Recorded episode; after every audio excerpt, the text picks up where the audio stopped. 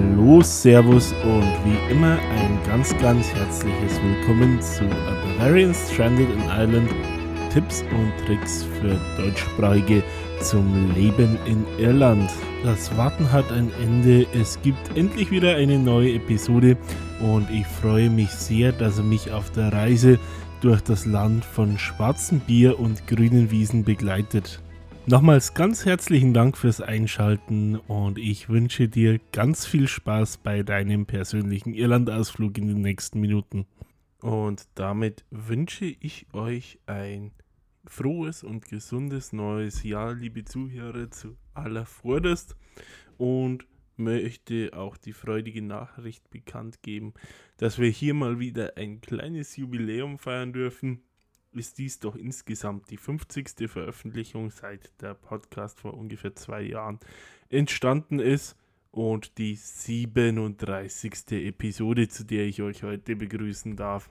Unser Thema ist heute eines, nachdem ich auch schon des Öfteren gefragt wurde, das zugegebenermaßen für mich persönlich bislang allerdings auch relativ theoretisch war. Es geht um das Thema Selbstständigkeit in Irland es gibt doch einige Leute, die entweder ihre Selbstständigkeit von Deutschland oder Österreich nach Irland verlegen möchten oder auch Leute, die vielleicht schon hier im Lande sind und plötzlich eine zündende Business-Idee haben, mit der sie sich gerne selbstständig machen würden.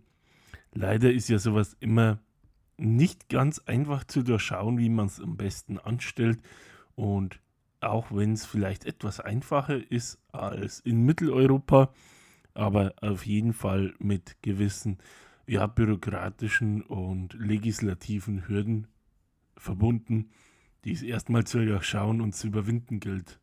Mein Ziel ist daher, dass wir versuchen, da heute gemeinsam ein bisschen Licht ins Dunkel zu bringen und ich möchte auf einige der alles entscheidenden Punkte und der besonders häufig gestellten Fragen zum Thema eingehen und würde da einfach mal mit den Grundzügen anfangen, was denn so grundsätzlich zur Selbstständigkeit gehört, beziehungsweise was ähm, oder wann eine formale Selbstständigkeit denn erfordert ist. Bevor wir einsteigen, vielleicht nochmal einen ganz kleinen Disclaimer von meiner Seite.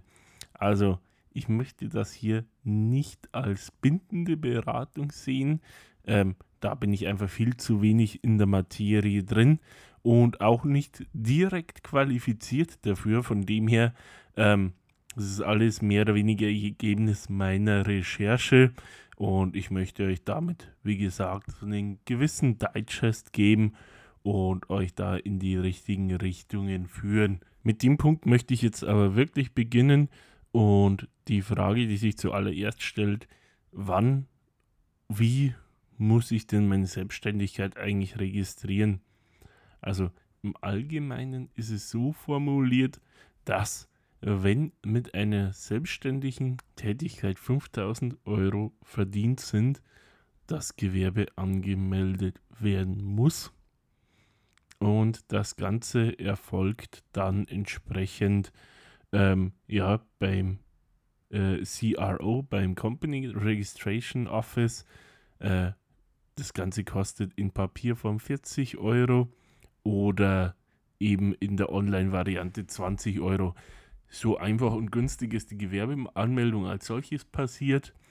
Als Soul Trader, was das bedeutet, klären wir gleich noch, äh, müsst ihr euch zudem bei Revenue als allererstes registrieren. Das Ganze dann als Soul Trader gleich nochmal mehr dazu. Mit der CRO-Registrierung legt ihr dann auch den Namen eures Businesses fest. Ansonsten ist erforderlich das Vorhandensein eines Geschäftskontos. Wie sieht es denn mit dem Thema Steuerpflichtigkeit so aus? Also grundsätzlich, welche Steuern ihr ähm, über die Mehrwertsteuer hinaus bezahlt, die ja letztendlich auch der Kunde bezahlt, aber das ist ein anderes Thema. Zumindest wenn es um Endkunden geht, richtet sich danach, mit welcher Geschäftsform ihr operiert.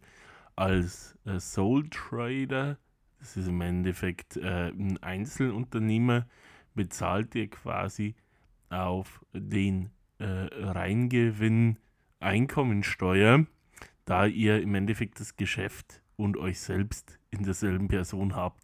Wenn ihr jetzt beispielsweise ein Limited habt, dann äh, handelt es sich bei der Unternehmung um eine eigene juristische Person und es wird Körperschaftssteuer stattdessen bezahlt. Das andere äh, große Thema ist, wie ja schon angesprochen, die Mehrwertsteuer oder besser gesagt Umsatzsteuer in der englischen Sprache als VAT, Value Added Tax, bezeichnet. Ganz generell seid ihr in Irland mit mehr als 75.000 Euro Jahresumsatz mehrwertsteuerpflichtig, wenn ihr den Sachen, also Waren verkauft. Wenn ihr dahingegen Dienstleistungen verkauft, ist es die Hälfte. Das heißt, da haben wir einen Schwellwert von 37.500 Euro. Ähnlich wie zum Beispiel in Deutschland gibt es auch hier in Irland gewisse Dienstleistungen, die entsprechend von der Mehrwertsteuer grundsätzlich ausgenommen sind. Da sprechen wir jetzt von Finanzdienstleistungen oder solchen im medizinischen Bereich, genauso wie auch im Bildungsspektrum. Da ist generell keine Mehrwertsteuer anfallend. Dann gibt es natürlich auch noch ein ganz spannendes Szenario, Vielleicht, wenn jetzt jemand einen Kundenstamm hat, den er in Deutschland hatte und auch weiter behalten möchte, aber eben auch von Irland aus dann bedienen möchte. Oder wenn jetzt jemand, ähm, keine Ahnung, irische Produkte nach Deutschland verkaufen würde, ähm, wie sieht es denn dann mit der Umsatzsteuersituation aus? Also so dieser grenzüberschreitende Handel. Da kommt es zuallervorderst einmal ganz stark darauf an, wer ist denn euer Kunde, wer, wer kauft euch den Kram denn ab. Also wenn eure Kunden ebenfalls Geschäftsleute sind, der sogenannte B2B-Handel, dann ist es so, dass ihr innerhalb der EU da spielt es keine Rolle, ob wir jetzt von Deutschland, Irland, Rumänien, Österreich oder Dänemark sprechen. Sofern ihr jetzt nicht von Irland nach Irland verkauft, ist es die einfachste und für euch sicherste Variante, wenn ihr das sogenannte Reverse Charge Verfahren anwendet. Bedeutet letztendlich, ihr fordert vom Kunden dessen Umsatzsteuer-ID an und prüft diese auch gebt diese dann entsprechend auf der Rechnung an und weist keine Umsatzsteuer aus.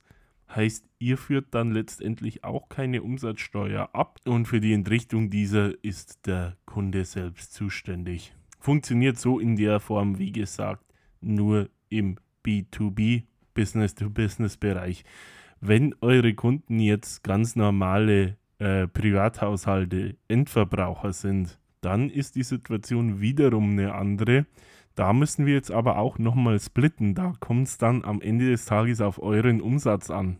Wenn ihr jetzt nämlich zum Beispiel von Irland nach Deutschland verkauft, dann müsst ihr euch generell in Deutschland umsatzsteuerlich registrieren und habt dann, wenn ihr in Deutschland nicht mehr als 100.000 Euro umsetzt, eine Wahlmöglichkeit.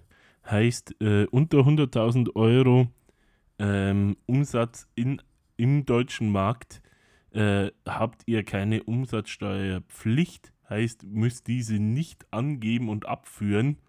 Wenn ihr in Deutschland aber mehr als 100.000 Euro Umsatz erzielt, seid ihr damit in Deutschland umsatzsteuerpflichtig oder allgemein im Land, an dem der Käufer, der letztendlich die Umsatzsteuer trägt, umsatzsteuerpflichtig. Das bedeutet, nehmen wir mal an, ihr verkauft in, ihr habt in Deutschland einen Umsatz von mehr als 100.000 Euro und verkauft einen Artikel im Wert von 20 Euro nach Deutschland. Dann würde darauf die deutsche Umsatzsteuer von ähm, 19% fällig. Wir nehmen jetzt mal die 20 Euro als Nettowert an. Heißt am Ende wären der Preis, der zu entrichten ist, 23,80 äh, für den Endkunden und es gäbe eine ausgewiesene Umsatzsteuer von 19%, die ihr dann entsprechend an den deutschen Fiskus abführen müsst. Funktioniert dann im B2C, also Business-to-Customer-Bereich, ähm, mehr oder weniger in allen EU-Ländern genauso. In den meisten Ländern liegt hier aber dieser Grenzwert nicht bei 100.000 Euro, sondern niedriger oft sind es so um die 35.000. Damit haben wir die ersten Fallstricke schon mal ein bisschen adressiert. Ich würde dann einfach dazu übergehen, was es denn so für Möglichkeiten gibt in Sachen Selbstständigkeit. Also in welchen Formen ihr euch selbstständig machen könnt. Und da habe ich einfach mal die vier häufigsten für euch rausgesucht und ein bisschen erklärt. Anfangen würde ich jetzt einfach mal mit dem Soul Trader, dem irischen Äquivalent zum Einzelunternehmer. Ein klassisches Beispiel wäre dafür jetzt, wenn ihr im Nebenerwerben einen kleinen Handelsbetrieb habt, keine Ahnung, ihr macht euch mit einem Dropshipping-Store selbstständig oder aber ihr habt einen kleinen Handwerksbetrieb. Das ist wahrscheinlich so das gängigste von allen Anwendungsbeispielen. Der Soul Trader zeichnet sich dadurch aus, dass hier das Gewerbe keine eigene juristische Person ist. Heißt im Umkehrschluss auch, ihr als Inhaber haftet in diesem Fall mit eurem gesamten Vermögen für Haftungsgründe äh, äh, des Unternehmens. Heißt, wenn das Unternehmen pleite geht, äh, würden dann die Außenstände eventuelle Forderungen, die Dritten noch haben, auf euer äh, ja, Privatvermögen zurückfallen. Das ist so der größte Nachteil des Ganzen. Der größte Vorteil oder die größten Vorteile liegen unter anderem darin, dass alles wirklich sehr, sehr transparent ist und auch wirklich einfach in den Buchhaltungsprinzipien äh, und Grundsätzen gehalten. Auch das ist wohl mit der Hauptgrund, warum die Form doch sehr häufig von Kleinbetrieben gewählt wird, weil es dort halt dann keine dedizierten Buchhalter gibt und so weiter. Und auch ist ein Gewerbebetrieb als ähm, Sole Trader äh, einfach zu initiieren Ihr registriert euch letztendlich bei Revenue als Soul Trader und ähm, bezahlt dann auf eure Umsätze bzw. auf den Reingewinn letztendlich äh, ganz normal äh, Einkommens- und Einkommensteuer und Sozialversicherungsbeiträge. Könnt dabei selbstverständlich äh, Betriebsausgaben wie jetzt Fahrtkosten, Materialaufwand und so weiter entsprechend geltend machen. Auf diese fallen dann entsprechend keine Abgaben an. Auch müsst ihr keinen Unternehmensnamen festlegen und diesen bei der CRO registrieren. Im Falle aber würdet ihr bei der CRO das Dokument RBN1 einreichen. Als zweites Beispiel habe ich eine sehr verwandte Form. Es handelt sich hier um die sogenannte Partnership ich glaube, man kann sich da aus dem Namen schon einigermaßen erschließen, in was für eine Richtung das geht. Wie gerade angedeutet, ist sie mit dem Soul Trader relativ verwandt.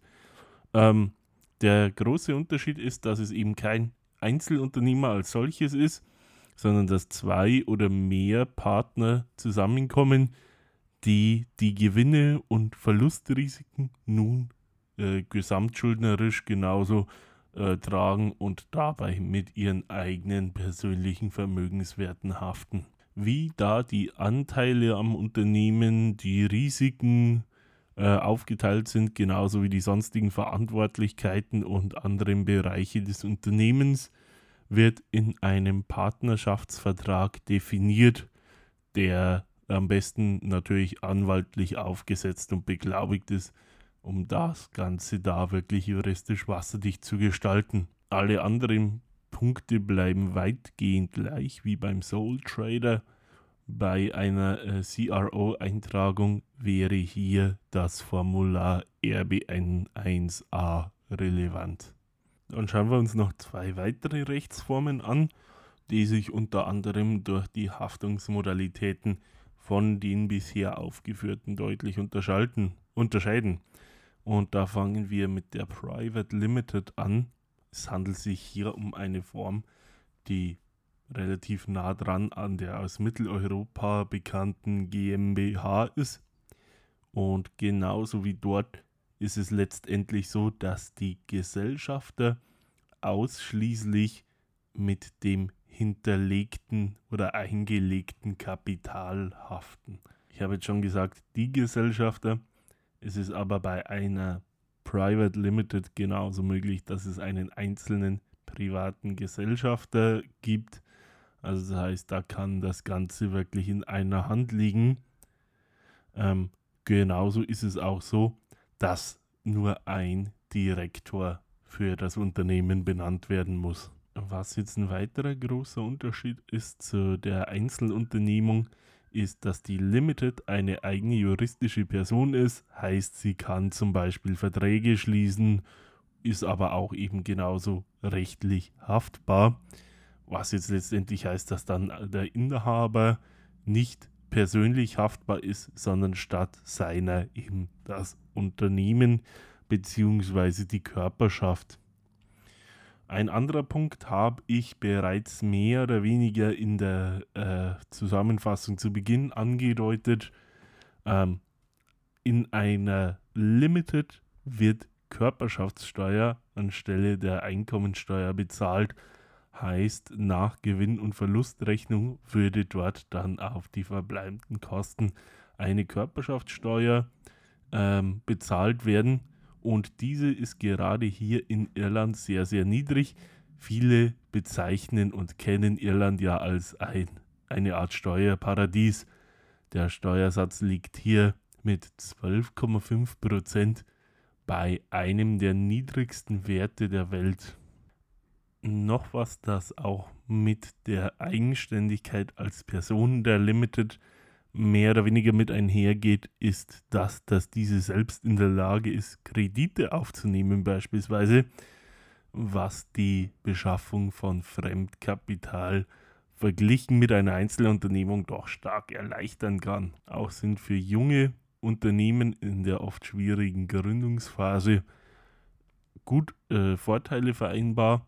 So ist eine Limited unter Umständen bis zu drei Jahren in ihrer Existenz von äh, der Körperschaftssteuer be befreit. Und auch anders als bei der deutschen GmbH kann man eine Private Limited Company bereits für einen relativ schmalen Taler ins Leben rufen. So ist das mindestgezeichnete Einlagekapital hier bei 100 Euro festgeschrieben, verglichen mit den 25.000, die eine, Kapital, äh, eine Kapitalgesellschaft in Form einer GmbH in Deutschland voraussetzt. Das ist einer der Punkte, der sich beim letzten Modell, das wir uns heute anschauen, etwas unterscheidet. Wir stellen nämlich zum Abschluss der Übersicht den Vergleich zur Public Limited Company an. Der Punkt, den ich hier als ersten nennen möchte, geht auch mehr oder weniger aus dem Namen schon hervor. Ähm, aus dem Public, sprich öffentlich, leitet sich ab, dass Aktien oder Anteile um Unternehmen nicht zwangsläufig geschlossen äh, unter den festgelegten Gesellschaftern ähm, verbreitet werden, sondern auch ein Zugriff durch die Öffentlichkeit, eben beispielsweise an einem Wertpapierhandelsplatz ist hier möglich. Anders als bei der Private Limited reicht hier nicht einer aus. Es müssen hier zwei, mindestens zwei Direktoren benannt werden. Genauso muss eine Jahreshauptversammlung abgehalten werden. Und das Mindesteinlagevolumen liegt hier bei 25.000 Euro anstelle der 100 Euro bei der Private Limited und davon müssen bei Gründung 25% Minimum, sprich 6.250 Euro äh, bereits vorhanden sein. Heißt, in Bezug auf die Finanzierung ist da die Hürde etwas höher.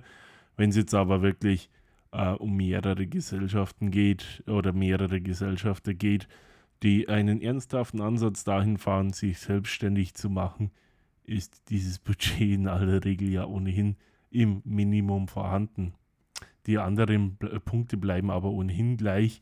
Auch hier ist die Haftung auf die Einlage beschränkt und die Haftbarkeit auf die äh, Gesellschaft selbst äh, bezogen und nicht auf die äh, Direktoren oder Gesellschafter. In beiden Fällen ist die CRO-Registrierung erforderlich und äh, hier in beiden Fällen über das gleiche Format bzw. Formular. Und zwar ist hier RBN1b bei der CRO einzureichen. Wir haben jetzt schon von einer finanziellen Hürde bei der Selbstständigkeit gesprochen. Auch sonst ist es ja so, dass es wirklich ein nicht ganz einfacher und wohlüberlegter Schritt sein sollte.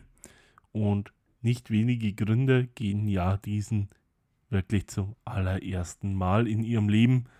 Und wie gut man sich auch vorbereitet hat und wie sattelfest man sich in seiner Idee fühlt, ähm, ist es doch oft so, dass äh, Märkte und das weitere Umfeld äh, ja, Überraschungen bereithalten und man auch nicht immer äh, ganz sicher darin ist, was noch auf einen zukommt und wie man sich bereits äh, Märkte erschließt äh, zu einer frühen Zeit, um sein Geschäft schnellstmöglich dem Erfolgsweg zuzuführen. Es gibt einige tolle Institutionen, die bei diesen Schritten und allem, was davor und danach kommt, äh, ja, einiges an Unterstützung bereithalten. Und da möchte ich euch jetzt auch noch ein bisschen was dazu erzählen, äh, wo ihr euch denn hinwenden könnt, wenn es um eine Unternehmensgründung geht. Es gibt in der Republik Irland insgesamt 31 Local Enterprise Offices, die für solche Fragen kontaktiert werden können. Diese findet ihr ganz einfach über Google, wenn ihr letztendlich äh, Local Enterprise Office und dann Standort eingebt oder äh, zusammengeführt über Local Enterprise enterprise.ie. Ein weiterer Punkt wäre enterpriseisland.ie äh, als Go-To-Point und über äh, Enterprise Island erhaltet ihr auch sagenhafte Unterstützung. So könnt ihr beispielsweise ähm, einen Mentor hinzuziehen und wenn ähm, euer Antrag dahingehend bewilligt wird, werden euch bis zu zehn Sitzungen bis zu einem Gesamtwert von 1750 Euro, die direkt an den Mentor entrichtet werden, übernommen. Genauso unterstützen euch die beiden genannten Institutionen bei Marktstudien, ähm, Sales-Strategien und äh, alles, was dazu gehört. Auch das ganze Marketingkonzept ist etwas, bei dem es dort wirklich gestandene Experten gibt, die euch da zu Beginn gut auf die Beine helfen, gerade wenn das nicht eure Kernkompetenz innerhalb des Businesses ist. Und am Ende des Tages kommt ja auch viel auf den Punkt Geld zurück. Und so gibt es von Microfinance Ireland eine Reihe an tollen äh, Kreditangeboten, von, von Gründungskrediten bis zu Expansionskrediten genauso wie Überbrückungsfinanzierungen, die typischerweise im Umfang zwischen 2.000 und 25.000 ähm, Euro äh, gewährt werden und ähm, flexible Finanzierungsmodelle anbieten. Auch gab es auf diesem Weg eine Reihe an äh, Corona-Finanzierungsmöglichkeiten, als viele gerade kleinere Businesses von der Pandemie doch recht stark betroffen waren auch wenn ihr Fragen oder Sorgen habt, so in Bezug auf Markterschließung oder vielleicht sogar Machbarkeit und, einen, und vielleicht auch einen Review des Businessplans braucht, äh, bietet da auch ähm, ja, Local Enterprise wirklich Workshops an.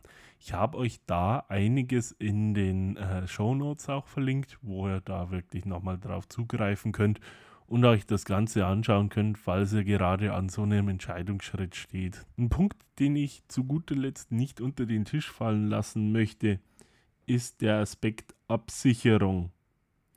Wenn Mitarbeiter vorhanden sind, ist ja nicht in allen Fällen von Anfang an gegeben, aber dann ist definitiv eine Employer Liability Insurance, also eine ähm, ja, Absicherung, dahingehend Forderungen von Mitarbeitern abzudecken, äh, äh, ja, zu empfehlen. Also wenn jetzt durch Mitarbeiter oder ehemalige Mitarbeiter irgendwelche Schäden oder Forderungen entstehen, springt diese dann ein. da es ja da wirklich des Öfteren auch um relativ große Summen geht, kann das schnell mal sich bezahlt machen. Genauso ist eine Product Liability Insurance anzuraten. Gerade wenn ihr jetzt mit Produkten handelt und vielleicht auch solchen, die ihr nicht selbst produziert habt, denn diese deckt dann ähm, ja alle Haftungen oder je nach Versicherungsplan eben einen erheblichen Teil der Haftungen äh, ab, die aufgrund von äh, Schäden oder anderen Gefahren, die von Produkten hervorgerufen werden. Wenn es dann noch um Dinge wie Geschäftsräume geht oder Inventar, sind auch äh, Dinge wie eine Feuerversicherung oder andere, die Sach- und Vermögenswerte absichern, durchaus anzuraten. Was darüber hinausgeht, kann sich natürlich branchenmäßig nochmal etwas unterscheiden, was so allgemeine Haftpflichtabdeckungen äh, betrifft. Denn im Gegensatz zum privaten Bereich sind Business-Haftpflichtpolicen in Irland durchaus bekannt. Hier ist sicherlich das eine oder andere an zusätzlicher Absicherung oft nicht verkehrt, gerade wenn es eben um größere Beträge geht. Aber auch dort ähm, können euch im Endeffekt die Local Enterprise Berater nochmal weiterhelfen. Wenn ihr Räume bezieht oder vielleicht auch in euren eigenen vier Wänden Business aufziehen möchtet, ist zudem zu beachten und äh, da Erkundigung einzuholen, ob nicht eine Planning Permission, Permission erforderlich ist. Äh, das wäre ihm beispielsweise der Fall, wenn ihr jetzt in eurem eigenen Haus eine Krippe aufmachen möchtet und dort Kinder betreuen oder wenn ihr ein BB mit mehr als vier Schlafzimmern aufmachen möchtet, ist genauso eine Planning Permission erforderlich. Damit wären wir damit, was ich euch heute an die Hand geben wollen würde, eigentlich durch. Ich habe meine Punkte soweit abgehampelt. Ihr wisst Bescheid, wenn es Fragen gibt und so. Ich stehe euch gern jederzeit zur Verfügung und freue mich, dass wir uns jetzt nach längerer Zeit wieder gehört haben und habe auch bereits zwei weitere Episoden, die in den kommenden Wochen dann erscheinen, in der Pipeline. Heißt, es bleibt spannend bei Bavarian Stranded in Islands.